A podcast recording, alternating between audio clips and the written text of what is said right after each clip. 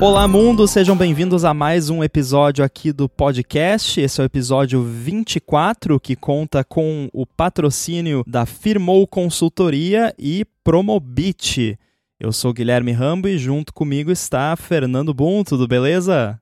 Tudo certo. Como é que estão as coisas por aí? Tudo certo também. Olha, hoje de manhã eu estava escolhendo aqui o que eu ia degustar para o meu café da manhã e aí eu tinha barra de cereal com amêndoas e coco, olha que delícia, e Kit Kat. E aí eu tive que tomar uma decisão, né? O que que eu como aqui no meu café da manhã?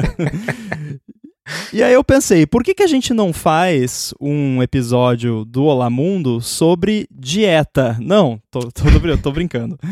É, por que, a gente não faz um episódio sobre tomar decisões? Porque a, a gente que trabalha com desenvolvimento vive tendo que escolher entre uma opção ou outra, ou até N opções, e geralmente nenhuma delas é perfeita ou ideal, como muitas vezes nas perguntas que a galera faz: "Ah, qual é a melhor solução para tal coisa?" Hum. E a hum. resposta é sempre, absolutamente sempre depende. Depende. E aí eu quero discutir justamente esse depende. O que é esse depende e como que a gente resolve para chegar o mais próximo possível de um não depende. Mas eu tô interessado em saber se tu pegou o Kit Kat ou a barrinha de cereal. Eu peguei o Kit Kat porque é mais gostoso. Né? Ah, né? tá aí. Tá aí a resposta. Sempre vai pro mais gostoso. Bom, então vamos lá. Eu acho que talvez seria importante primeiro definir aqui o, o espectro do problema, porque muitas vezes a gente pode escolher uma, uma solução para algum problema por preferência pessoal ou por questões de tempo, que aí não é tão relevante aqui, mas muitas vezes a gente precisa definir ali um caminho a ser seguido que vai além de simplesmente, ah, eu acho mais legal essa solução ou né, é mais gostoso assim. é, então, como que você costuma lidar com esse tipo de, de encruzilhada? Então, depende.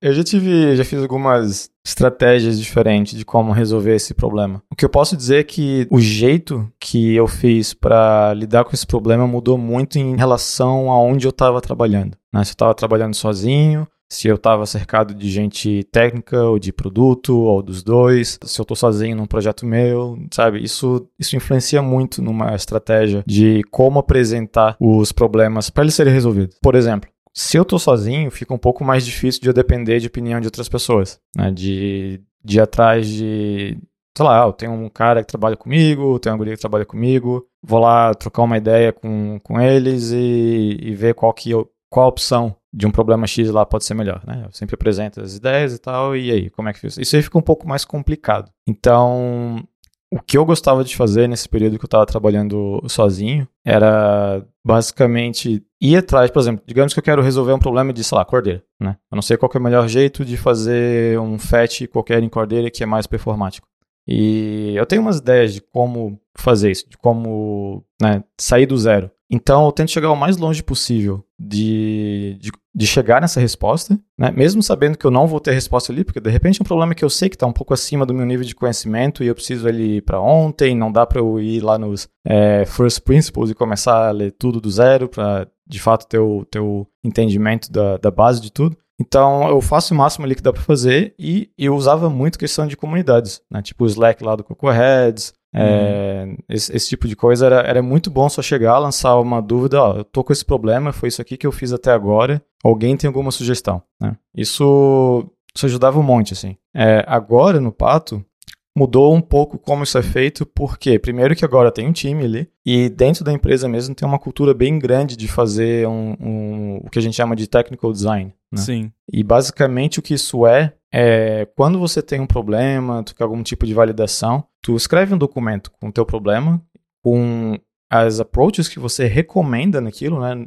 Dificilmente vai ser algo do tipo, eu tenho esse problema, como é que eu resolvo? Mas vai ser algo do tipo, eu tenho esse problema, é, eu posso fazer A, B, C ou D. Tá aqui o, os pros e cons de cada um deles. Eu sugiro ir com A. o que que vocês acham? Daí o pessoal vai falar, ah, na verdade B é melhor, é C, ou, ou de repente até uma, uma proposal que tu nem fez, né? tipo, ah, um D da vida, ou juntar A e B, não sei, a, a conversa é flui. E, e, é um jeito bem bacana e funciona muito bem porque todo, todo, todo trabalho que você, é, todo projeto que tu está trabalhando, sempre vai ter certas pessoas que a gente chama do, dos stakeholders, né? Pessoas que são interessadas no sucesso desse projeto. E pelo menos uma vai ser uma pessoa técnica, sempre. Né? Se é um projeto Sim. técnico, né? Um projeto técnico, tu vai ter pelo menos um stakeholder que vai ser técnico. É, então, quando tu faz esse technical design, pelo menos um reviewer garantido tu tem. Né? Não vai ser aquela coisa de tu lança o, o, o problema, né? Tinha muito, acontecia muito numa empresa que eu trabalhava antes, era o, M, o RFC, né? Request for Comments. Sim. O pessoal escrevia os negócios, mandava, só que o que, que acontecia era o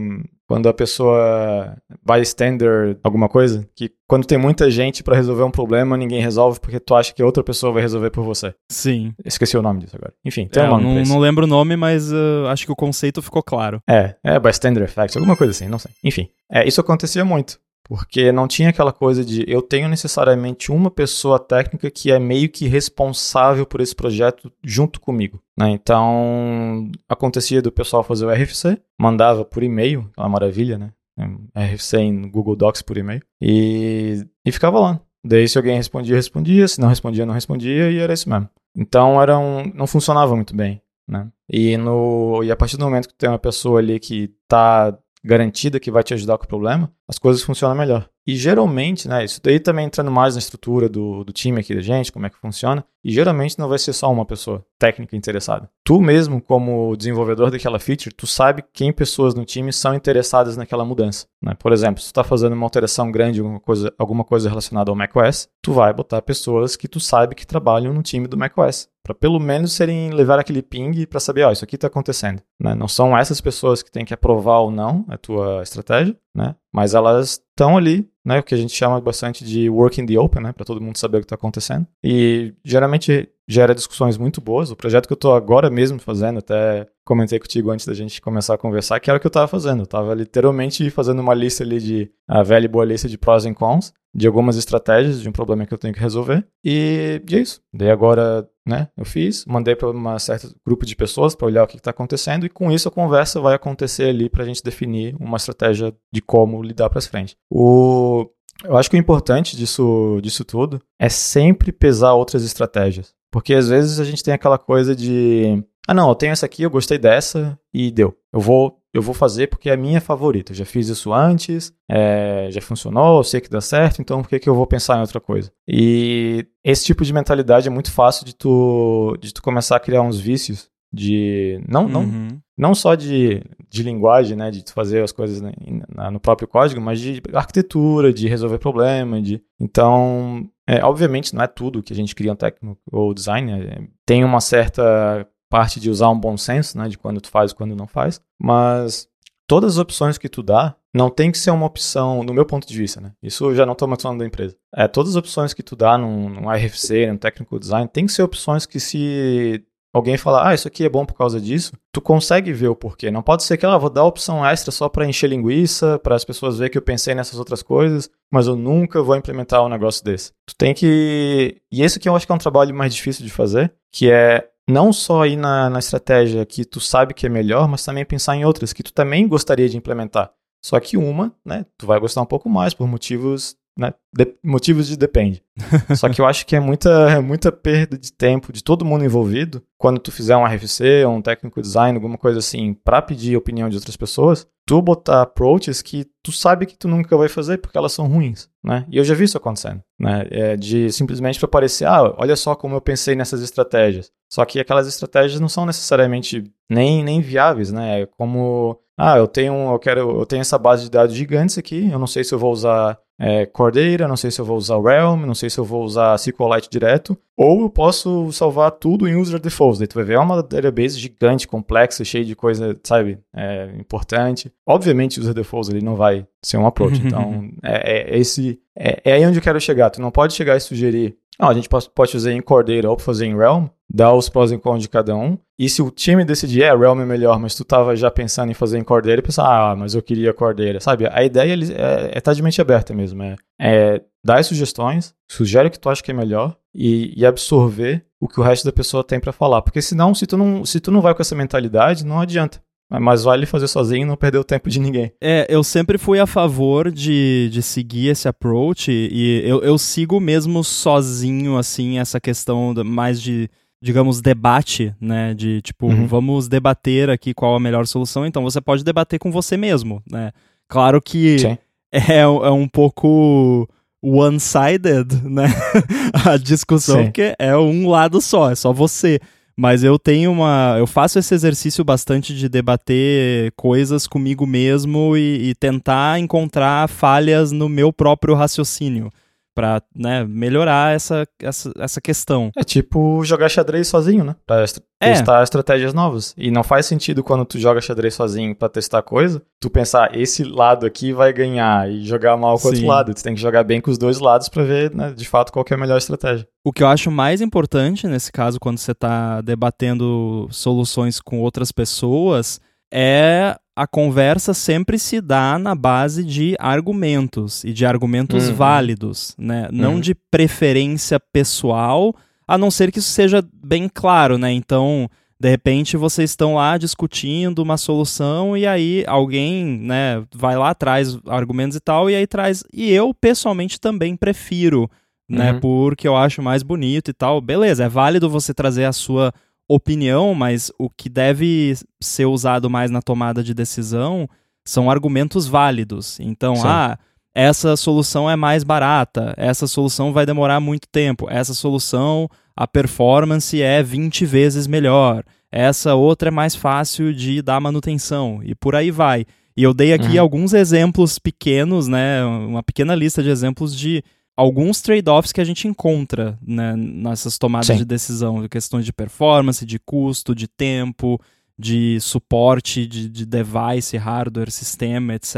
Então, a gente sempre se depara com essas variáveis todas e a quantidade de variáveis costuma aumentar ao longo do tempo.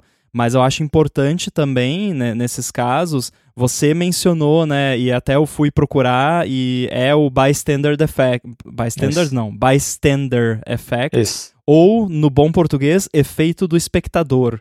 Que Isso. também é chamado de difusão de responsabilidade. Adorei esse Nossa, termo. Que, que chique. É, você trouxe e eu, eu me lembrei também quando você estava falando, né, sobre essas uh, decisões do. Existem várias versões da frase, mas é tipo. Feito é melhor que perfeito, ou uhum. o ótimo é inimigo do bom, e por aí vai, né? Que é, é uma coisa muito comum quando você está trabalhando, principalmente se for num projeto já estabelecido, que muitas vezes você. É meio que aquele lance ah, ah vamos comprar não sei o que, ah, a gente tem não sei o que em casa, né? Então, tipo, hum. vamos colocar um banco de dados aqui? Não, a gente já tem banco de dados em casa, né? E aí o banco de dados em casa é o user defaults, mas tá lá, tá funcionando, né? Sim. Pois é, é, o, essa questão do do bystander, eu acho ela muito importante, porque eu acho que todo mundo já passou por isso e todo mundo já foi culpado de fazer isso, né? Eu acho muito uhum. difícil de tu trabalhar num time e já não ter pensado em algum momento, ah, outra pessoa resolve. Né? É. E, e é aquela coisa, não é, não é que tu tem que resolver tudo, mas tu pensa, faz parte. Quando tu tá num time, em algum momento tu vai ter que deixar outra pessoa resolver o negócio para você, né? É, é, o que, né? É assim que funciona um time. Só que é, uma coisa, por exemplo, que eu falei um tempo atrás foi que um dos motivos, né, eu falei com, com o pessoal do time aqui, um dos motivos que eu vejo o bystander acontecer, e eu, eu passei bastante por isso, é que quando alguém pergunta alguma coisa, digamos, num canal aberto ali, é que tu pensa que vai ter outra pessoa melhor do que você para responder. Uhum. Só que às vezes aquela pessoa acha que vai ter outra pessoa melhor para responder. E provavelmente ela pode estar pensando em você até. Né? Sim. É aquela Aí coisa fica do... um, um, deadlock, né? Exato, um, exato. Um deadlock humano. Que, tipo, é. uma pessoa acha que a outra é melhor e a outra acha que a outra é melhor e aí ninguém fala nada. Ninguém faz nada. É, é um deadlock de impostor syndrome, né? Tipo, todo mundo se achando ruim. Não. o outro é. lá é melhor do que eu, então eu não vou falar nada. Então, é... então tem isso. Mas é, a questão de tomada de decisão, eu acho que o, o negócio é o que tu falou ali, é, é sempre uma questão de trade-off, né? Tu sempre, em algum momento, tem que aceitar que, ó, a gente vai, vai traçar a linha do perfeito aqui, né? porque dá para ir mais perfeito, né, entre aspas. Porque perfeito já é perfeito, é absoluto. Mas enfim, dá para ir mais. Só que a gente precisa definir o que, que é o nosso perfeito, o que, que é onde a gente define que não precisa ir além. Né? Pensa, até estava discutindo com, com o pessoal, não nada a ver com a empresa, mas estava discutindo com o pessoal de, sobre questão de criptografia. E o que eu falei foi tipo, tu sempre consegue deixar mais seguro. Sim. Eu acho que é, é quase infinito a possibilidade de coisas que tu pode fazer para aumentar a segurança do sei lá o que, que tu tá fazendo. O Só que é, é que, uma. Né?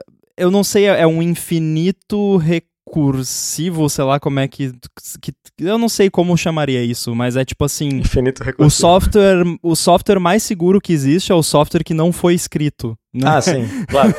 então, é. tipo, o infinito, né, de, de segurança seria não fazer o, o software. ah, então, eu acho que até um, eu falei uns episódios atrás, tinha um software chamado Nada, que é o único é. software do mundo que não tem bug nenhum. Ele Exato. faz o que se propõe a fazer. que é Mas, é nada. Que é nada. Mas, mas é, então, uh, em algum momento você tem que aceitar onde que está o trade-off de investimento de tempo, investimento de dinheiro. E uma coisa muito importante de perceber também é a questão do opportunity cost, né? Tipo, o custo de oportunidade, Sim. que basicamente significa se tu tá fazendo X, quer dizer que tu não tá fazendo Y, né? E aquele Y, e o Y tem um valor. Então, até que ponto tu tem que ficar investindo tanto tempo no teu X ali na, na, criptografia mais perfeita do mundo, se querendo ou não, toda a criptografia em algum momento vai ser quebrada, né? Tu, tu, tu tem que aceitar que isso é um, é um, é um fato da vida. E... Essa é a opinião de um criptógrafo nihilista, né? Né? Qual o ponto, cara? Não vai funcionar. mas, mas é, tipo, em algum momento você tem que pensar, aqui é o bom o suficiente, a gente está seguindo padrões da indústria, né? A gente não está lá fazendo um base 64 na senha das pessoas. Não, vamos seguir padrões da indústria que são bons, são comprovados, só que, né, se a pessoa realmente quiser, ela vai conseguir pegar a nossa, sei lá, a nossa API key, né? Que era uma das coisas uhum. até que estavam sendo comentadas. Ah, como é que eu escondo a API key? E o que eu falei, eu ainda acho que faz sentido é faz sentido tu tentar esconder o máximo que dá, só que é muito mais importante tu, tu investir tempo em o que fazer se esse aqui vazar do que não deixar ela vazar. Porque se, se tiver alguém que quer mesmo isso aqui, essa pessoa vai conseguir. Né? Não adianta é, nesse caso, ou seja lá o quê poderia ser um episódio à parte, até podemos anotar aí para falar outra hora, mas nesse caso eu nem consideraria como vazamento, né? Porque se você tem a API key dentro do seu app e às vezes você precisa ter, uhum. e quando você precisa ter, geralmente são API keys que foram desenvolvidas para que possam, entre aspas, vazar, né? Isso. É, então nem é um vazamento, é só tipo, se a pessoa se deu o trabalho de ir lá e pegar, né? Isso. É, exato. Basicamente é isso. Então, até que ponto vale a pena tu tentar esconder isso, sabe? É, é mais importante tu ter. É... E aí, de novo, é sempre isso depende, mas na minha opinião, é mais importante tu ter uma estratégia de como tu resolver isso. Ah, pegaram nossa aqui, então o protocolo é cancela essa aqui, gera outra, atualiza as coisas, de repente tem um sistema onde atualiza os keys é, on the fly, sem precisar né, mandar o drive para App Store, sei lá. Enfim, ter isso, essa estratégia, essa documentação às vezes é mais valiosa do que perder, sei lá, quanto tempo tentando não deixar aqui, que muitas. Querendo ou não, quais são as chances de alguém realmente se interessar em fazer isso, né? Tipo, se tu não tá trabalhando num, num app que é visado, que tem aquela grande chance de ter pessoas fazendo, sei lá, né? Pen test, sei lá o quê, pra tentar quebrar as coisas. Não é o, o app do shopping beira-mar ali, que. Tô falando isso como exemplo porque eu já fiz um, um app pro beira-mar, que vai que o pessoal vai querer quebrar, sabe? Então, tem, tem que levar essas coisas em consideração. E isso tudo é questão de trade-off, é pros and cons, é aquelas coisas que tu vai listar de, olha, de repente isso aqui é melhor porque a realidade do nosso app é essa. Então não faz tanto, tanto sentido investir aqui por causa de X, Y, Z. Então, e é, é importante perceber também que nenhuma decisão tomada vai ser final. Né? O pessoal às vezes fica meio que é. casado com a ideia, né? Que, ah, teve tanto trabalho, a gente discutiu tanto, é, chegamos nessa conclusão aqui e agora querem mudar. Às vezes faz sentido, né? Às vezes é tipo, sim, chegou informação nova. Ou alguém novo no time entrou e deu uma perspectiva diferente que ninguém mais tinha, porque estava meio bitolado daquele jeito de trabalhar. Então, ficar ficar casado com a ideia de essa é a estratégia, esse é meu código, essa é a arquitetura, eu acho que não é não é saudável. Também não é saudável ficar reconstruindo as coisas o tempo todo. É sempre uma questão de balança, é sempre uma questão de trade-off. Então, não, eu não acho que tem uma silver bullet assim, tu não vai conseguir ter uma estratégia onde sempre vai chegar na melhor opção possível, porque a melhor opção possível, provavelmente, que nem tu falou, é não fazer nada e tá tudo certo lá. Né? Uhum. Não, não tem bug, tá resolvido. Esse episódio do Olá Mundo tem o patrocínio da Firmou a Firmou oferece serviços de contabilidade consultiva e gestão financeira, e ela é especializada em startups, desenvolvedores, profissionais liberais, além de pequenas e médias empresas. Então, para você aí que está pensando em desenvolver para as coisas da Apple, por exemplo, a Firmou resolve todo o rolo que é abrir ou manter a sua empresa com a operação que recebe dinheiro de fora, toda a parte de tributação e por aí vai. E ela, além de oferecer aqueles serviços de contabilidade do dia a dia, atua como uma mentora financeira para você e para sua empresa. Quem me conhece, inclusive, sabe que eu tenho uma empresa que produz software e vende software nas plataformas da Apple, principalmente para clientes de fora. Então todo o recebimento aí vem em dólar e afirmou é que faz toda a operação para mim de garantir que está tudo sendo feito de forma legal, que todos os tributos estão calculados corretamente e eu consigo receber o dinheiro de fora sem ter nenhum tipo de problema. E eu tenho também sempre disponível o pessoal da Firmou para tirar qualquer dúvida. Então, sempre que surge aí qualquer dúvida, posso fazer isso? É melhor fazer assim? É melhor fazer assado? Qual banco que é melhor? Eu sempre entro em contato com eles lá e peço alguma ajuda. A Firmou conhece as melhores estratégias para você abrir e manter a sua empresa, sempre de olho na economia de custos, nos tributos certos para cada categoria e etc. Especialmente nas áreas envolvendo TI, ela sabe fazer a legalização do jeito certinho para você ganhar tempo, deixar isso 100% na mão deles e se focar mesmo no dia a dia da sua empresa vale muito a pena você investir num serviço de contabilidade especializado, como afirmou, porque vai por mim, você não vai querer gastar tempo com burocracia. Então, para conhecer melhor os serviços da Firmou e se livrar da bagunça que é toda essa parte burocrática e financeira da legalização ou manutenção fiscal da sua empresa, faz o seguinte: procura por Firmou Consultoria no Facebook ou no Instagram. A Firmou está pronta para ajudar todo mundo que escuta o Olá Mundo, independente da sua necessidade. E a gente tem certeza de que ela vai resolver tudo para você, assim como ela faz todos os dias aqui, tanto para mim, Rambo, com a minha empresa, quanto para Gigahertz, porque afirmou também cuida aí da contabilidade da Gigahertz. Então, mais uma vez, firmou consultoria no Facebook ou no Instagram. Muito obrigado, afirmou, por ter se tornado a nova patrocinadora do Olá Mundo e por literalmente todo o apoio a Gigahertz. Eu acho que a gente podia, talvez, trazer aqui alguns desses fatores que a gente costuma usar, é, que seriam esses trade-offs, né? E a, a gente fala trade-off porque é como se você tivesse que trocar uma coisa por outra. Então você pode ter uma, mas uhum. não pode ter a outra, e aí tem uma solução que tem uma, tem uma solução que tem a outra, mas você não consegue uma solução que tem as duas. Né? Então, muitas vezes você vê isso entre, por exemplo, até segurança e usabilidade, por exemplo. Uhum. Existe muito conflito entre você tornar um sistema extremamente seguro e a usabilidade daquele sistema. Então, isso é um trade-off. Você vai tornar a usabilidade do sistema pior por, em alguns aspectos para ter um sistema mais seguro, muitas vezes. É um trade-off. Você trocou um pouco de usabilidade por muitas vezes bastante segurança, o que geralmente faz sentido até certo ponto. É, acho que um exemplo que está na mídia, né, tá na, na, mente da galera agora é o lance da Apple lá de você poder resetar o Apple ID com a senha do seu iPhone. Isso foi um trade-off que a Apple fez entre uhum. a pessoa perder tudo, basicamente, e não poder mais acessar o iCloud dela porque esqueceu a senha, ou a pessoa poder recuperar porque ela sabe a senha do device, mas não sabe a senha do Apple ID. Então, em algum momento lá dentro da Apple, teve, provavelmente não uma, mas muitas reuniões, onde a decisão final foi: não, vale mais a pena a gente correr o risco né, de alguém ir lá e pegar o seu device e ter. Porque eu consigo imaginar a galera na reunião falando assim: não, mas quem é que vai roubar o iPhone e vai ter o passcode da pessoa uhum. e vai ir lá e vai. Né? Eu consigo imaginar esse argumento sendo feito.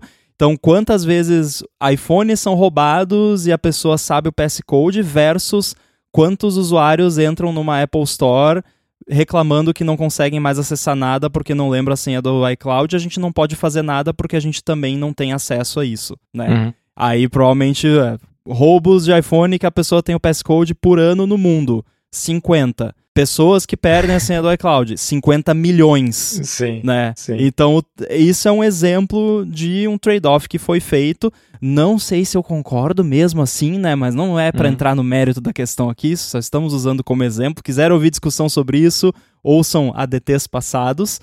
Mas geralmente é assim que a coisa anda. E é muito bom quando você tem números concretos para poder falar, né? Por exemplo, um trade-off comum que a gente vive se deparando, na, principalmente no mundo de iOS, é que versões de iOS devemos suportar. Uhum. E aí, nesse caso, geralmente você consegue, com números, falar: não, mas olha aqui, a gente tem muito pouco usuário, né? Digamos que estamos agora no iOS 16. A gente tem aqui 90% de usuários no iOS 16 e só 10% restante nos outros outras versões suportadas. Vamos dropar é, tudo e suportar só iOS 16? Se você tem 90% da galera na versão mais recente, para mim é um no-brainer. Né? Uhum. A não ser que por algum motivo bizarro esses 10% restantes tragam mais lucro para a empresa do que os 90%. né? Eu lembro muito claramente, na época do peixe urbano, a gente teve uma época que a gente estava estudando aumentar lá o deployment target e a gente tinha analytics bem bons assim, inclusive de tipo qual é o revenue por versão de iOS, basicamente, porque uhum. né, tinha lá o analytics de quando a pessoa fazia um finalizava uma compra com sucesso e isso associava lá com a versão de, de iOS.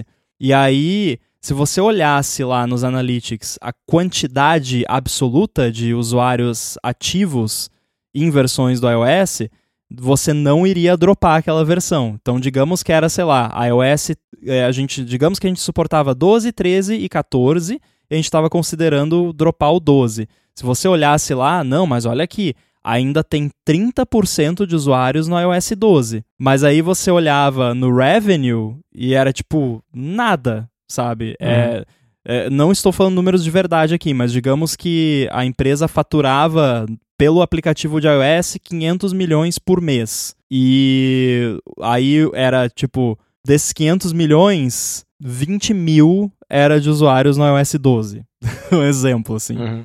Cara, 20 mil não paga nem o custo do, do, dos funcionários que precisa para manter suporta, suportando ah, a, essa versão, sabe? Uhum. Então, dropa, tipo, no-brainer. Né? Claro que nem sempre é um no-brainer tão simples assim, mas é uma outra situação onde você tem esse tra esses trade-offs sendo analisados, porque você tem a vantagem de que você vai reduzir custo de manutenção, você vai ampliar ali talvez a, a quantidade de débito técnico que você consegue matar por poder adotar APIs mais novas, velocidade de adoção de novos recursos, desenvolvimento de novos recursos, uhum. versus possivelmente, potencialmente perder uma parcela de usuários que pode ou não ser relevante. Sem contar que nesse caso específico, é, tá aí outro pro para dropar. Nesse caso específico de, de dropar uma versão, não significa muitas vezes que tu vai perder todos aqueles usuários no momento Exato. que tu dropa. Isso era né? sempre. É, quando a gente tinha é, essas discussões lá, eu sempre trazia tudo isso que eu trouxe até agora, né? Não, mas olha aqui, ó, a gente tá tendo esse revenue, blá, fazia todo. Aí deixava todo mundo falar, né? E aí uhum. depois, ah, e tem mais um detalhe né? Quem tá usando o app nessas versões que a gente vai parar de suportar, não, não quer dizer que 100% dessas pessoas vão parar de usar o app, porque o app vai continuar funcionando. Uhum. E a pessoa pode, inclusive, ir lá na App Store e instalar, porque Sim. a App Store tem aquele esquema que continua disponibilizando o app que suporta a versão e tal. Então, é mais um, um, um argumento e mais um trade-off. Sim, com certeza. O, um exemplo que, que veio na cabeça também, que tu, tu deu de exemplo o negócio da Apple, né, do, do PIN Code. Quando eu estava fazendo um negócio no browser relacionado ao autofill, um negócio de gerenciamento de senha. Eu fui ver como, ah, como é que no Safari funciona, porque a, a, dúvida era basicamente quando é que o Safari pede a senha para dar unlock nas tuas, é, nas tuas senhas, né? No, no Password Manager. Uhum. E o uhum. interessante é, se tu não tem um Touch ID, é menos seguro. Porque uhum. como é chato tu ficar digitando a senha o tempo todo, se eu não me engano, isso faz tempo, faz quase um ano que eu olhei em cima disso, mas se eu não me engano, se tu não tem um Touch ID, tu põe a senha uma vez e fica desbloqueado para sempre. Tu, tu vai num site, tu, tu clica num field lá de é, e-mail e senha, ele já vai botar embaixo ali. Tu quer preencher com essa? Só clicar e deu. Se tu tem Touch ID, ele vai fazer isso, só que para fazer o preenchimento, tu tem que dar unlock com, com a digital. Então, eles tomaram essa decisão, que eu tenho certeza que tomou várias, várias horas de muita gente, que foi se tu tem o Touch ID, não é só porque o Touch ID é legal, a gente quer vender essa feature, sei lá o quê, mas é muito mais conveniente para o usuário sempre dar unlock, porque é literalmente botar o dedo em cima de uma tecla, do que ter que escrever a senha inteira. Então, se tu, se tu não tem um teclado com Touch ID, tu é menos seguro, só que é mais conveniente. E eu, eu lembro de perceber isso quando eu peguei o, o MacBook com Touch ID, porque ficou um passinho extra, né, para usar. É, é rápido, Sim. funciona bem, só que, ué, tá. Eu tenho, tenho um passo a mais aqui, não tá tão rápido que nem era antes. Por que isso? Daí, né, daí depois eu fui ver o negócio no browser e fui olhar isso mais a fundo e.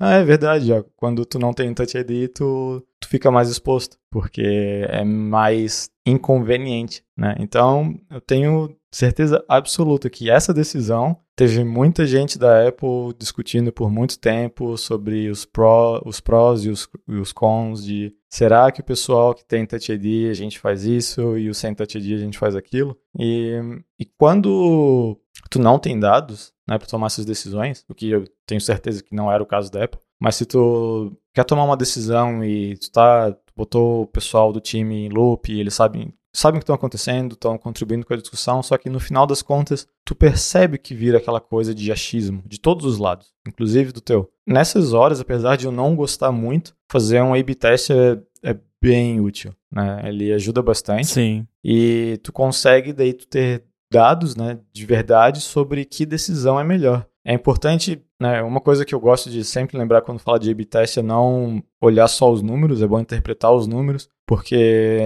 se tu fizer um app inteiro baseado em A-B test, vai virar, sei lá, um, né, um monstro, vai virar o, aquele Weibo lá, o Web, aquele, aquele app lá que faz tudo na, na Ásia lá, não lembro o nome. Aham. Uhum. Né, mas eu te garanto que são apps que, né, fazem tudo baseado em, em A-B test da vida. Daí faz tudo. Porque botou um teste lá que faz um negócio extra, o pessoal usou. Faz outro teste lá que faz um negócio extra, o pessoal usou. Então, é, enfim, é bom, é bom sempre ter um pouco do pensamento crítico e visão do produto também, porque às vezes tu faz o A-B test para provar que a ideia, é, por mais que não deu muita atração ou foi até um pouquinho pior, ela, ela pode validar também. Ah, a gente quer fazer isso porque a gente acredita nessa ideia, tem uma visão para essa ideia no futuro. A gente só quer validar se não vai destruir tudo. Né? Então, se for um pouquinho pior, do que, a, do que o controle, só que tá, só que tá né, caminhando para a direção que tu tem, para a visão que tu tem do produto. Eu, pessoalmente, eu ainda acho que faz sentido tu adotar essa estratégia. Mas o que eu sei que muita gente faz é lidar só com os números, o número é maior, então melhor, o número é maior, então melhor. E é, eu acho isso perigoso, porque o produto perde um pouco a... é meio... não sei se é meio dramático, mas perde um pouco a alma do, do produto ali, né? Porque querendo ou não, tem, a, tem a,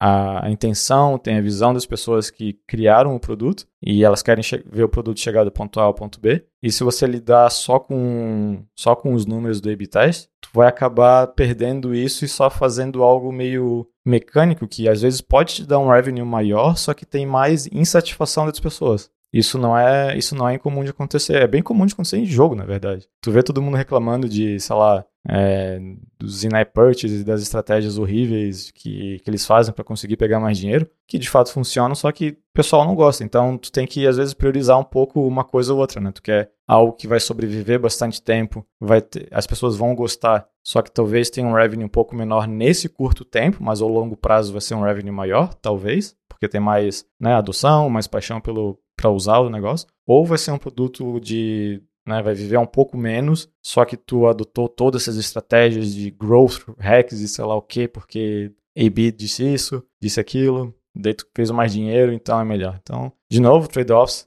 né, coisas para considerar, coisas para botar na lista. Às vezes a intenção é de fato só fazer o dinheiro e não se importar com é, a estratégia do produto, não sei, isso não, é, não cabe a mim julgar, mas são coisas que acontecem. Uhum. É, esses são todos fatores importantes a, a, considerar, mas também tem eh, formas de você tornar essa tomada de decisão um pouco menos custosa em, em termos de saliva, basicamente. Uhum. Porque se você tem já alguns, digamos assim, alguns valores pré-definidos de tanto de equipe quanto de empresa ou, ou pessoais, se for só você no projeto, facilita, né? Porque aí você pode bater uhum. o, cada opção com aqueles valores e ver qual que se encaixa melhor, né? Ou até mesmo você pode definir não é, é, meio que um algoritmo assim, então tipo se a decisão for entre mais privacidade e menor custo de implementação, vou escolher privacidade porque privacidade é mais importante para mim. Então uhum. eu defini um valor como um algoritmo, basicamente, de tomada de Sim. decisão. Então sempre que eu tiver com N opções na minha frente lá, eu já elimino todas onde privacidade está sendo prejudicada por corte de custos. É um exemplo uhum. que eu estou dando, né? É, e aí você pode fazer isso com várias coisas. Então, ah, eu vou sempre priorizar performance em vez de facilidade de implementação. Pode ser também um. Ou então, eu aceito um pequeno impacto de performance se isso for economizar bastante tempo de implementação uhum. e ou manutenção. Então, são regrinhas que você pode criar ali uma disciplina para você, ou para o time, ou para a empresa inteira, e seguir. Porque aí, quando você for tomar essas decisões, você pega os números, que a gente já discutiu a fundo aqui, esses, essas regras, esses valores, e aí você só precisa discutir o que sobrou, o que fica fora, né, que você uhum. não consegue determinar com essas caixinhas pré-definidas.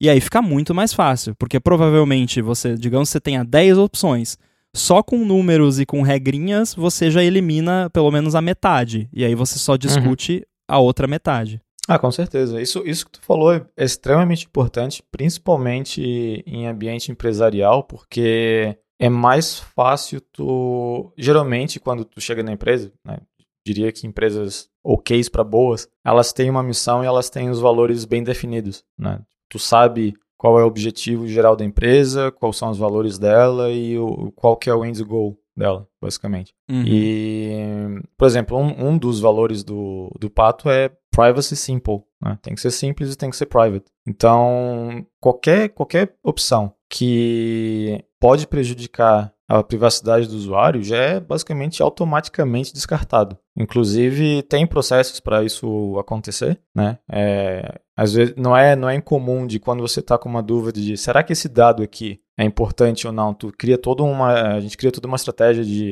auditoria para saber se pode implementar aquilo ou não, se pode é, salvar aquela informação ou não, porque se a resposta for não, tu nem considera, né? Tu faz o teu design lá, não, essas opções aqui foram automaticamente invalidadas porque é, pode comprometer o usuário. Né? Um, um, exemplo bem simples foi a questão de, é, se eu não me engano, posso estar falando besteira, mas acho que user agent, né? Que um dos motivos de quando o browser foi, isso é quando eu não estava na, na, empresa, foi bem antes. Quando o browser foi lançado, o de iOS, não tinha user agents próprio e não era porque ah quer quer se fazer passar por outro browser porque blá blá blá. E, não, era simplesmente porque se a, Uh, se o teu cohort, se o número de pessoas usando o browser é pequeno, que inicialmente era, porque estava né, sendo lançado, sim, o fingerprint fica muito mais fácil. Então, só por saber que você está usando um browser do Pato já te deixa numa entropia muito pequena, fácil de saber quem tu é, né? Entre aspas, né? Fácil. Mas um detalhezinho desse, uma coisinha pequena. E às vezes tem aquela questão de percepção de, ah, mas ah, não tá usando o use agent porque, sei lá, não tem vergonha.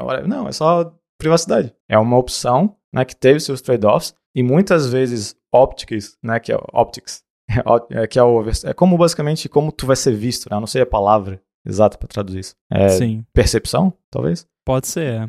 Mas talvez, é, a percepção de suas ações é um trade-off que tu tem que levar em consideração. Porque às vezes tu sabe que tu fazer X, é, as pessoas vão entender como Y. E isso pode ser bom ou ruim para você, então tu tem que levar essas coisas em consideração também. Então, dependendo do tamanho da empresa e tudo mais, vai entrar gente de marketing, vai entrar gente de copywriting, um monte de coisa para levar isso em consideração na hora de tu fazer uma, uma feature, propor alguma coisa nova. Então, sempre, sempre dá para dá escalar mais a, o tamanho do problema, né? Dependendo do, do, do impacto que tu acha que, seja lá o que tu está trabalhando, vai trazer para o produto ou para a empresa. Então, mas voltando ali à questão da missão, isso eu acho extremamente importante, porque é um, querendo ou não, é um, é um guia, né? É uma coisa que vai funcionar como um, aquela North Star, né? Que falam bastante no, nos Estados Unidos, que é tipo, basicamente a tua bússola, o compasso de que se a gente tem dúvida em relação a A ou B, qual que é a missão da empresa? Qual que são os valores da empresa? Quais são os meus valores? Ou, né, ou a minha missão com esse produto? Geralmente tu consegue encaixar um pouco mais. Isso é, é falando um pouco de produto, né? Não, não, não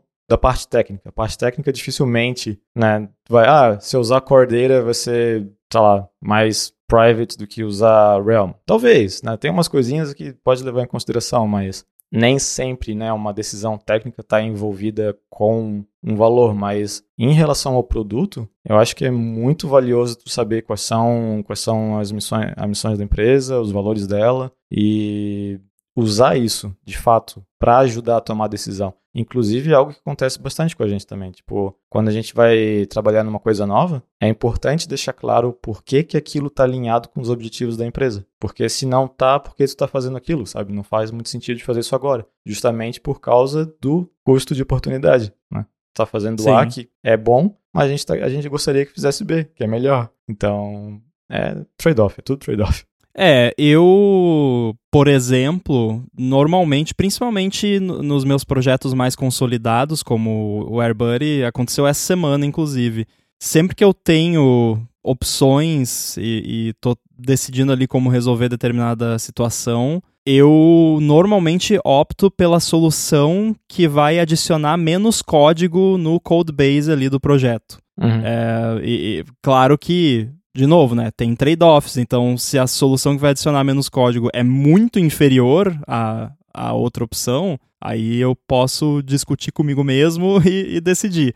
Mas a, aconteceu recentemente que eu tenho algum, alguns assets de configuração remota no, no app e eu concluí que eu ia precisar de outro. Então eu tinha tipo dois arquivos, dois plistes lá num servidor que é tipo desde a primeira versão do app ele baixa e instala localmente e faz lá o, parse e usa os dados lá para configurar o app. E eu percebi que eu ia precisar de mais um, por N motivos, que não vem ao caso, mas tipo, não ia uhum. dar para encaixar a, aquela informação em um desses arquivos já existentes. E aí eu fui ver, porque fazia muito tempo que eu não mexia nisso, porque, de novo, é uma parada que estava lá desde a primeira versão do app e está funcionando, então, obviamente, eu não mexi. Aí quando eu fui ver, eu vi que tinha basicamente o mesmo código duplicado em duas classes, que faziam de cada uma lidava com um desses arquivos. E eu percebi que estava tipo na cara do gol para simplesmente abstrair é, essa, esse lance de baixa o arquivo, salva localmente e coloca ali numa variável o decodable lá que ele pegou uhum. do arquivo. E aí eu fiz isso. Só que o que eu não contei aqui é que a minha primeira a primeira coisa que eu pensei foi, não, vou usar esse sisteminha super maneiro de remote config que eu criei que usa CloudKit, que eu escrevi um tempo atrás, acho que até mostrei para você algumas paradinhas uhum. disso. Sim. que eu fiz para outro projeto e, e, era um Swift Package meu, é, privado, não, não é open source ainda, não sei se vai ser em algum momento, mas enfim. Ah, não, vou integrar isso aqui. E até cheguei, puxei uma branch lá e comecei a fazer, mas daí eu me dei conta, não, peraí, isso aqui é, é código pra caramba e vai mudar totalmente a forma como essa parada funciona, sendo que eu já tenho uma implementação que funciona que Sim. usa bem menos código, que é mais simples e que seria só uma questão de abstrair uma parada que já existe e adicionar um, um negócio a mais lá, um arquivo a mais. Então hum. eu né, dei um rewind lá, voltei e fiz isso hoje e ficou muito maneiro. Tipo, a, a implementação ficou super bacana, ficou limpa, é, uhum. melhorou porque removeu o código duplicado, que tinha um comentário numa linha lá de 2019. tipo, remover esta duplicidade entre essa classe e essa aqui. To do, né? Desde Sim. 2019. Boa. Então, foi uma decisão, né, que, que eu entrei na usei esse essa regra que eu tenho, né? Solução que usa menos código, solução que é mais simples. Esse episódio do Olá Mundo tem o patrocínio de Promobit, que quer falar com você que escuta aqui o podcast e está atrás de descontos em produtos da Apple, coisas para o seu home office e por aí vai. O Promobit é uma plataforma que conta com mais de 3 milhões de pessoas cadastradas e o legal dela é que são essas próprias pessoas que procuram e publicam por lá as promoções mais bacanas que elas encontram na internet. Um diferencial enorme do Promobit é que as pessoas que cadastram os descontos são verificadas e as mais de 700 novas ofertas que aparecem por lá todos os dias são de lojas também que aparecem por lá porque são seguras e confiáveis. Antes de gravar hoje, dando uma olhada geral por lá, tinha um monitor ultra-wide curvo da LG de 34 polegadas por quase a metade do preço. Tinha lá Magic Keyboard com Touch ID, teclado numérico da Apple, com mais de 400 reais de desconto. Tinha também umas cadeiras, desde aquelas com a pegada mais gamer até as cadeiras mais tradicionais de trabalho, às vezes por menos da metade do preço. E isso foi só dando uma olhadinha rápida. Tem muito produto com desconto por lá. E uma outra coisa bem legal que o Promobit oferece é a funcionalidade de lista de desejos. Nela você pode cadastrar o que você quer comprar, que eles te notificam a hora que o produto aparecer em promoção. Então, mesmo que o que você estiver procurando agora não esteja ainda em promoção, você cadastra lá na sua lista de desejos e na hora que entrar em promoção, eles te avisam. Além dessa parte de tecnologia e home office, tem também diversas outras categorias, incluindo moda, livros, supermercado, coisas para casa, eletrodoméstico, tem até uma parte de jardinagem. Então, para tudo que você for comprar daqui para frente, vale ficar de olho e cadastrar na sua lista de desejos do Promobit. Para se cadastrar, faz o seguinte: vai lá em promobit.com.br ou então baixa o app e chega de perder promoção do que você quer comprar. Aliás, aproveita para já deixar o seu cadastro ativo para não perder as promoções da semana do Orgulho Nerd da semana que vem. Mas disso a gente vai falar no próximo episódio. Mais uma vez, promobit.com.br e o link está também aqui na descrição para facilitar. Se está em promoção, está no Promobit. Muito obrigado ao Promobit por ter se tornado o novo patrocinador do Olá Mundo e pelo apoio a toda a Gigahertz. Pois é, é bom, é bom sempre, né, principalmente quando tá num problema que pode ser mais cabeludo, é, ir para first principles, tipo, olhar o problema de começar o problema do zero né? Entre aspas. E como é que eu posso resolver isso? Porque justamente são, são os vícios, né? Que a gente acaba criando. Uhum. E quando a gente começa a desenvolver, quando o Xcode de fato está aberto e tu tá ali digitando código, daí já era. Daí sabe, pelo menos comigo é assim, se eu, se eu comecei a digitar o código, eu vou fazer o que está na minha cabeça para ser feito. Então, é melhor eu decidir antes o que, que vai acontecer ali, porque é um tempo investido, né? Tu vai começar a fazer algo que, ah, na minha cabeça eu tenho esse, esse mapa aqui de que tem que ser desenvolvido, essa estratégia que vai ser feita, então vou fazer ela. E enquanto tu tá digitando ali, pelo menos eu dificilmente fico o tempo todo reavaliando se aquilo tá certo ou não. Tô preocupado em fazer o código legível, compiladinho, bonitinho, que vai funcionar naquela estratégia que eu já tinha planejado antes. Então, é, eu acho bem legal, às vezes, quando tem uma pausa, parar e pensar, tipo, ah, isso aqui tá certo mesmo, tá bom. É, vou ser chato aqui usar mais um exemplo do, do parto sobre isso, porque querendo ou não é onde está o meu dia a dia. A gente faz algo chamado mid-mortem, né? Porque tem o post-mortem.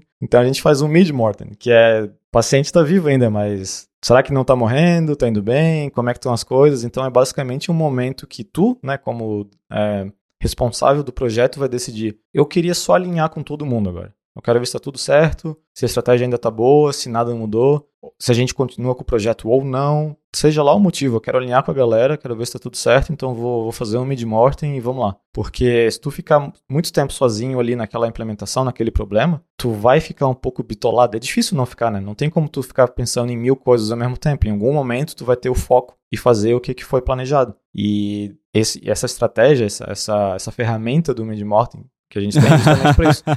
Dar um passo para trás, respirar, tá tudo certo ainda, se isso aqui faz sentido, é, nada mudou. E porque eu tenho um exemplo bem ruim de, de uma situação dessa que aconteceu, porque eu acho que foi a mais vergonhosa de todas. Eu vou falar agora, publicamente. É, não, é, é, vergonhoso, assim. Eu, quando, muitos anos atrás, antes, lá por 2004, eu acho, é, eu tava na casa de um amigo meu e ele tinha comprado um MacBook White, bem bonitinho. Acho que foi um dos primeiros modelos da Intel que saiu. É... E eu queria brincar com ele, ver como é que era e tal. E sabe como é? Tá na praia, tem as caipirinhas, tem cerveja. E daí tu vai. né? Tu começa a entrar naquele Balmer's Peak, né? E em algum momento eu decidi, ah, vou implementar um, um Bozo Sorte aqui para ver para ver como eficiente é esse MacBook. Obviamente eu sabia que isso era zoeira, mas a implementação que foi interessante. Compartilhe sua Porque vergonha. Eu ali, né, um bom é coisa de nerd, né? Pra praia, ficar bêbado e programar, enfim. Enfim, eu fiz lá o Bozo Sorte e o dia seguinte, né, eu fiquei nervoso ali, fiz tudo, pá, funcionou. O dia seguinte eu vi o código e eu acho que foi a coisa mais estranha que eu, eu acho que foi a implementação mais estranha de um Bozo Sorte alguém já fez e... na história do Bozo Sorte. Funcionava. Mas, sei lá, sabe aquelas coisas que podia ser duas linhas? Eu fiz em cinco classes de 150 linhas, assim. foi, foi fantástico de ver aquilo. Mas o, o motivo de eu, de eu expor né, essa, essa situação é de. É que às vezes a gente fica nessa situação lá de fazer o Bozo Sorte bêbado e não percebe que tá completamente errado. e. né? e vai, e vai longe, não, não, não pausa ali para ver ainda, fazer aquela análise de novo lá dos prós em, em cons e blá blá blá, para ver se a, a, a, ideia, a validação da ideia ainda tá boa. E naquele momento, eu obviamente não fiz isso, né? eu tava meio que intoxicado. É, meio, né? vou, usar isso, vou usar isso como desculpa. Mas a, a ideia é a mesma, né? A ideia é tu tá ali sem, sem ver que existe um mundo além daquela implementação, além daquela estratégia, ir até o fim e depois perceber que, pá, podia ter feito de um jeito bem mais simples. Então, é legal, mesmo depois de, faz... mesmo depois de fazer esses, é, essas análises, fazer os comparar os trade-offs, conversar com as pessoas, fazer RFC, fazer tech design, seja lá o que for, é... a ideia já tá, né, todo mundo tá suportando a ideia. Em algum momento, no certo ponto do projeto, vamos dizer que teu projeto aí vai durar dois meses. No fim do primeiro mês, põe já, já marca ali aquele momento ali para vamos parar aqui, ver o que está acontecendo, alinhar as ideias de novo, ver se aquilo que a gente combinou antes ainda é o melhor a ser feito. Às vezes essa reunião não dura mais do que cinco minutos, né? Ou nem reunião é, pode ser só as mensagens no Slack ali, ou seja lá o que tu usa. Só para de fato estar tá todo mundo junto naquele momento, isso é importante, né? O foco de todo mundo ali tem que ser aquilo para decidir se, se a, o que foi decidido ainda é a melhor coisa. Porque, como eu falei antes ali, não, não faz sentido ficar casado com nenhuma ideia. Às vezes ela não é melhor, por mais que todo mundo aceitou, é, novas informações chegam. E isso é bem normal de acontecer quando entra uma pessoa nova no time. É, é uma coisa que como eu fiquei muito tempo trabalhando sozinho, eu não percebia. Mas como o nosso time está crescendo, quando entra uma pessoa nova, eu acho muito massa pela quantidade de ideias interessantes que vem para resolver um problema que ninguém pensou antes. Né? Então é bem massa fazer loop dessa, dessa galera, às vezes num problema que tu tá ainda meio incerto, meio assim, porque é uma perspectiva nova que essa gente vai te dar. E é extremamente valioso, porque tem, querendo ou não, a partir de certo ponto que tu tá numa empresa, que tu tá num modo de trabalhar, tu acaba pegando esses vícios, tu acaba pegando maneiras de que, né, meio que aquela coisa do, do, do cavalo de só olhar pra frente, tu acaba pegando. Vira um dogma. Exato, é. Né? Tem coisas que viram é. um dogma, então você não questiona. E eu tento fazer esse exercício trabalhando sozinho, muitas vezes, de ver certas coisas. Eu fiz muito isso essa semana, porque eu realmente estava reavaliando algumas decisões arquiteturais. E aí eu, eu gosto de questionar, mas por que que isso é assim? Uhum. Né? E aí muitas vezes numa empresa isso acontece também, você cria um dogma, né? Sim. Mas eu, eu não consigo não pensar aqui, depois de ouvir a sua história ali do, do Bozo Sorte, que, que a moral da história é, é, se beber, não programe. Né? Com certeza, com certeza. Ou programe, é extremamente divertido. Só que não nada sério. Exato. Mas é, esse lance de trazer pessoas novas para se depararem com a sua bagunça ali e, uhum. e, se desesperarem num primeiro momento e depois, né, te chamarem lá, vem cá, vamos conversar, né? Uhum. É, já aconteceu várias vezes comigo, de estar tá mostrando, assim, algum projeto que ninguém nunca viu o código, ou uma pessoa nova que não tinha visto o código ainda, uhum. e aí a, a pessoa pergunta, ah, por que, que você fez isso aqui, assim? E aí eu não sei, Tipo, não, é. é. porque é assim, sei lá, tá, tava assim, ficou assim, né? e, e, muitas vezes a resposta é essa, porque Sim. você não. A, a, todo o processo mental, seja individual ou compartilhado, que existiu para que determinada coisa fosse codada de determinada forma, já se perdeu, né? Uhum. Porque Claro que individualmente é ainda mais difícil, mas mesmo em empresas com times e coisa, não se faz ata de reunião, tipo assim. Talvez a galera comece a fazer agora com uhum. Whisper, né? Grava ali a reunião e transcreve tudo depois. Sim. Mas normalmente a gente não faz ata de reunião que todo, depois todo mundo vai lá e assina, né? Não é reunião de condomínio. Já assina. É, não é a daily do condomínio que a é. galera faz lá, que vai ter a, a, a, ata. Então, ah, conversamos e tal, foi decidido assim, assim, e vai lá e faz e fica daquele jeito por anos. Uhum. E aí daqui cinco anos alguém vai ver aquilo lá e não vai saber por que, que foi feito daquele jeito. E muitas vezes esse não saber é o que acaba retroalimentando a questão de vamos deixar assim, porque às uhum. vezes tem aquele lance, né? E melhor não mexer, porque se, se tá assim e tá funcionando, é porque tem algum motivo para tá assim, e se a gente mexer vai quebrar alguma coisa. Uhum. pois é. É, isso é bem normal. Tinha um, um comiczinho que eu vi alguns anos atrás, que era, é, era basicamente mostrando o percurso de uma pessoa vendo código novo numa empresa, que é mostrando como uhum. que ela se acostuma. Né? Eu vou tentar fazer um PG-13 aqui, mas era vários, vários balãozinhos de conversa, era só, só dava pra escutar através de uma porta, assim, né, pelo comic. E era, que que é isso, que que é isso, que que é isso, que que é isso, que que é isso. E, basicamente, esse o que que é isso vai diminuindo ao longo do tempo. Uhum. E o problema é justamente esse. Se tu, né, se acostuma com, ah, o que que é isso? Tipo, talvez não é porque aquilo é bom, é só porque tu se acostumou que aquilo é o que é, né? E tu deixou de perguntar, porque tu já assimilou que aquilo é o jeito. Então, quando tem uma pessoa nova, quando ela está fazendo os vários, o que, que é isso, o que, que é isso, que é um bom momento para para reavaliar, só para pensar, tipo, ah, de fato, por que, que foi feito assim, o que, que é isso, não dá para melhorar, se dá para melhorar, mas não agora, escreve em algum lugar para não esquecer, né? Faz ali, ah, isso aqui é, um, é uma task qualquer que a gente decidiu que tem que ser implementado assim, porque a gente perdeu a oportunidade em tal momento, e deixa lá no backlog. Porque daí se chegar outra pessoa e falar, ah, o que, é isso, o que, é isso, aqui, ó, a gente sabe que isso tá ruim, tá aqui o, o plano de como melhorar, vai ser feito quando Deus quiser, mas tá aqui. é, e é, é um exemplo bom de como manter essas coisas sempre em xeque e... Uhum eu fiz exatamente isso com esse caso que eu comentei agora há pouco, porque se eu não tivesse colocado aquele comentário de ah, esse código está duplicado entre essas duas classes, né? Eventualmente uhum. fazer alguma abstração disso, talvez eu não tivesse feito agora. Sim. Porque eu ia ver aquelas duas classes, ia assimilar que tinha uma certa duplicidade entre elas, mas eu ia ficar com aquela pulga atrás da orelha, tipo, Sim. mas será que não, não tem um motivo para isso estar duplicado? Será que não tem um, um, um, sinal de maior que na outra é menor e aí se eu abstrair vai bugar alguma coisa, uhum. né? E não tinha teste, isso, inclusive, é. né? O que foi um problema, mas Sim. agora tem.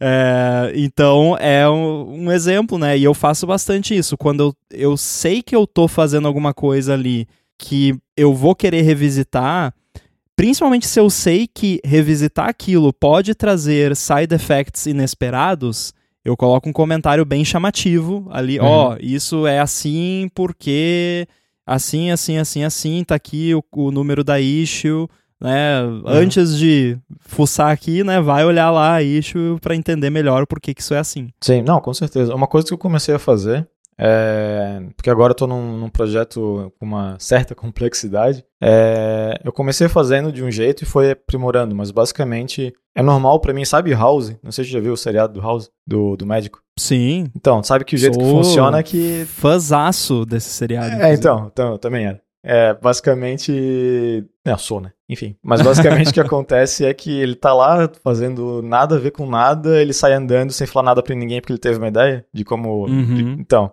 isso acontece bastante comigo. Né? Enquanto eu estou trabalhando numa coisa qualquer, às vezes o cérebro vai para outro momento, para outro problema, para outra situação. E às vezes nem tô trabalhando, né? Tô só, sei lá, tô tomando um café da manhã. Assim. Tomando banho, tomando sempre. banho, é. E... Ou então você acorda às três da manhã com a solução. Isso, é. Eu, eu tô com um notes que tudo quanto é coisinha que eu pensava eu anotava. Só que o problema foi que eu anotava sem muito contexto. Então, o que aconteceu algumas vezes já foi olhar um, um note que eu fiz e não entender porcaria nenhuma que, que, que é aquilo. Nossa. Só, só que parecia importante. então, tipo, sei lá, tinha ah, lidar com situação de múltiplo sync, alguma coisa assim. Tá, sync do quê? Mas não tem sync nesse negócio. O que que, o que que, sabe o que que é isso? É de processo? É de dados? É o que que... Então, eu melhorei um pouquinho agora, que toda vez que eu tenho que eu tenho uma dessas ideias de ah, ou um problema que tem que ser resolvido ou uma possível solução para um problema que eu já pensei, e eu vou lá no Notes, eu pego um tempinho a mais para adicionar um contexto e deixo lá. Daí eu estou tentando fazer pelo menos uma vez por semana, pegar todos esses notes que eu tenho e compilar de um jeito, de um jeito mais digerível, vai.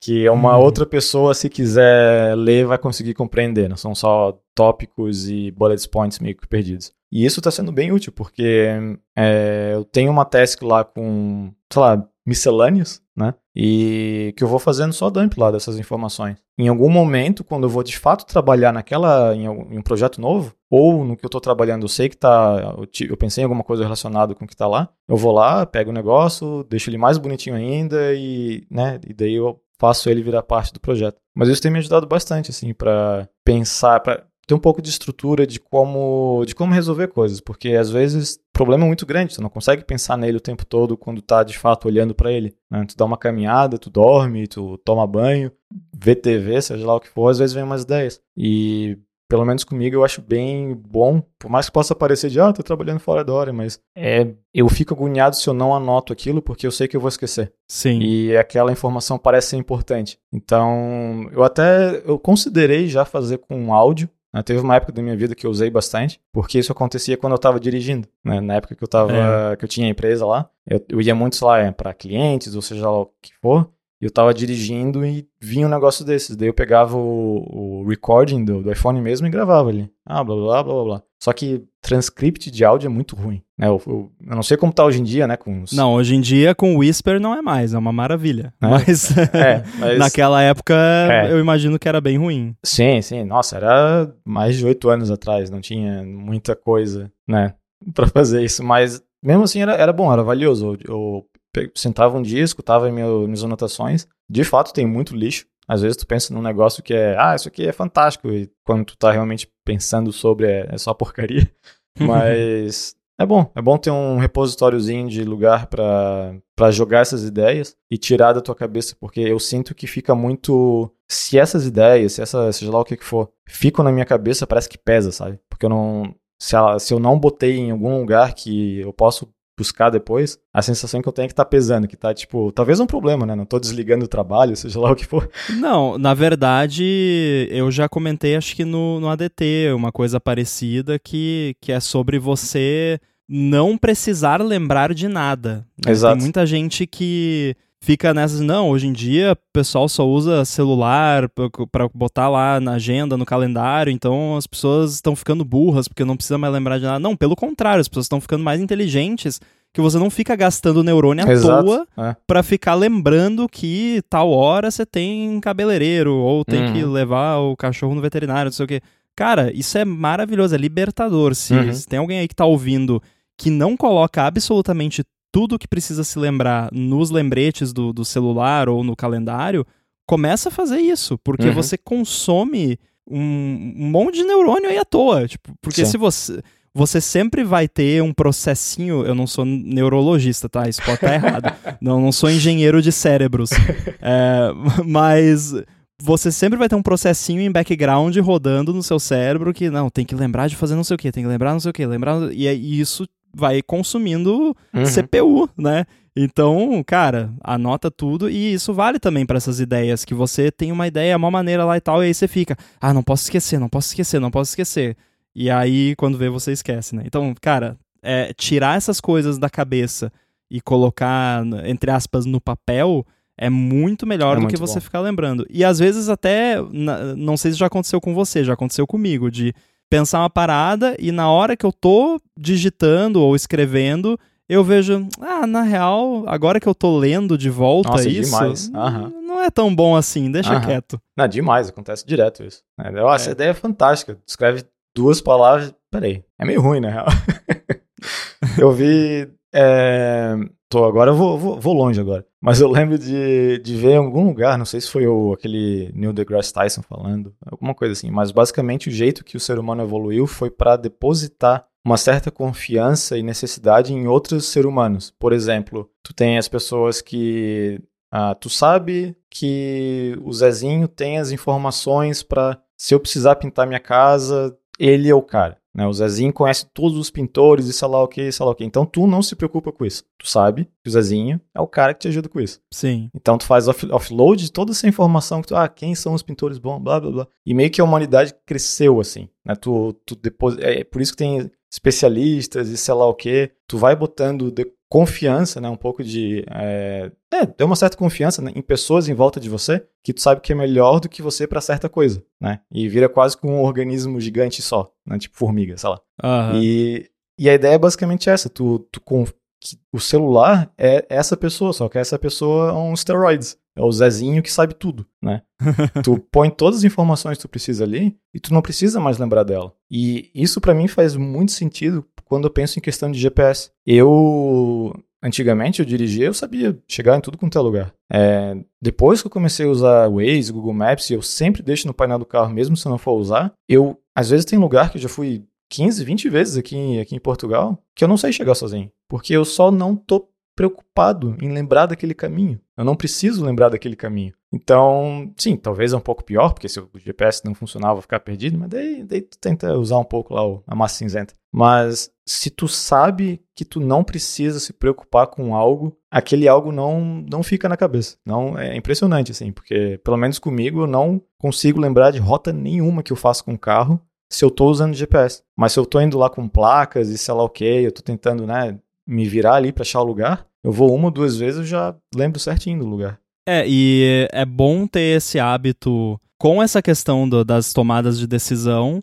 porque muitas vezes a, a, tomada de decisão não vem na hora ali, uhum. principalmente em times. Então você vai lá, vai ter uma, digamos, uma reunião inicial onde a galera vai discutir isso, e aí vai, vai dar um tempo ali. Então nesse meio tempo é bom você ficar ruminando aquela tomada de decisão, pensando nos trade-offs, uhum. que aí você vai tendo. Às vezes você tem uma, uma ideia de uma opção que nem estava na lista de opções da, da tomada de decisão, então você pode trazer isso numa próxima reunião ou mandar no Slack para a galera e ver o que eles acham.